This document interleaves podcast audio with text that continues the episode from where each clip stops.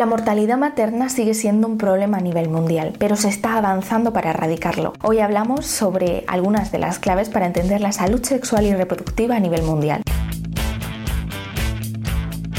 Hola, soy Elba Puerto y estás escuchando What the Health, el podcast de Generations for Health.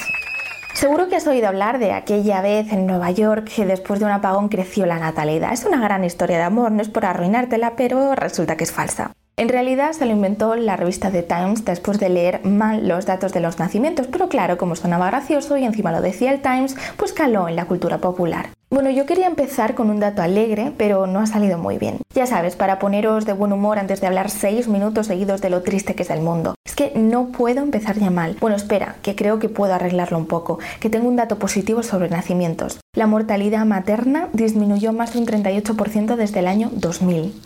Los últimos datos son de 2018, pero parece que se está avanzando en la dirección correcta. No te quejarás, ¿eh? puede que sea el primer dato de optimismo en tres temporadas. A ver, ya siento la necesidad de matizar tu entusiasmo, porque sigue habiendo muchas muertes y la mayor parte son prevenibles. De las casi 300.000 muertes al año, la mayor parte, 86%, se dan en África subsahariana y el sudeste asiático, y casi la totalidad de los casos, el 94%, se da en entornos de bajos recursos. No creo que te sorprenda que esto sea así. Siempre es un riesgo no tener acceso a los recursos correctos. Y ahora imagínate cómo debe ser dar a luz sin estar en el hospital y sin personal médico. Yo ahí sí que no puedo. Haced las cosas que le gustan a todo el mundo, como comprar acciones en masa con los amigos de Reddit en Wall Street Bets o ir a un juicio por videollamada en Zoom y poneros un filtro de gato. Pero tener un parto en casa, no mujer, mejor en los hospitales.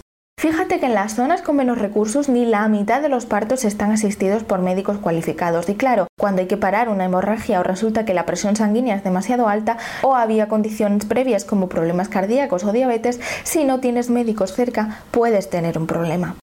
Otro factor de riesgo para la madre son las enfermedades de transmisión sexual o ETS. Entre otras cosas, las ETS sin tratar pueden provocar infertilidad, pero también pueden provocar una mayor mortalidad infantil. Por ejemplo, en Estados Unidos las enfermedades de transmisión sexual que quedan sin tratar causan infertilidad en más de 24.000 mujeres al año. Esto en Estados Unidos, o sea que no es un problema de esos que parece que quedan muy lejos. Y además, ojo, porque curiosamente los CTS afectan más a las mujeres que a los hombres. Vaya, parece que las enfermedades de transmisión sexual tampoco entienden de igualdad de género.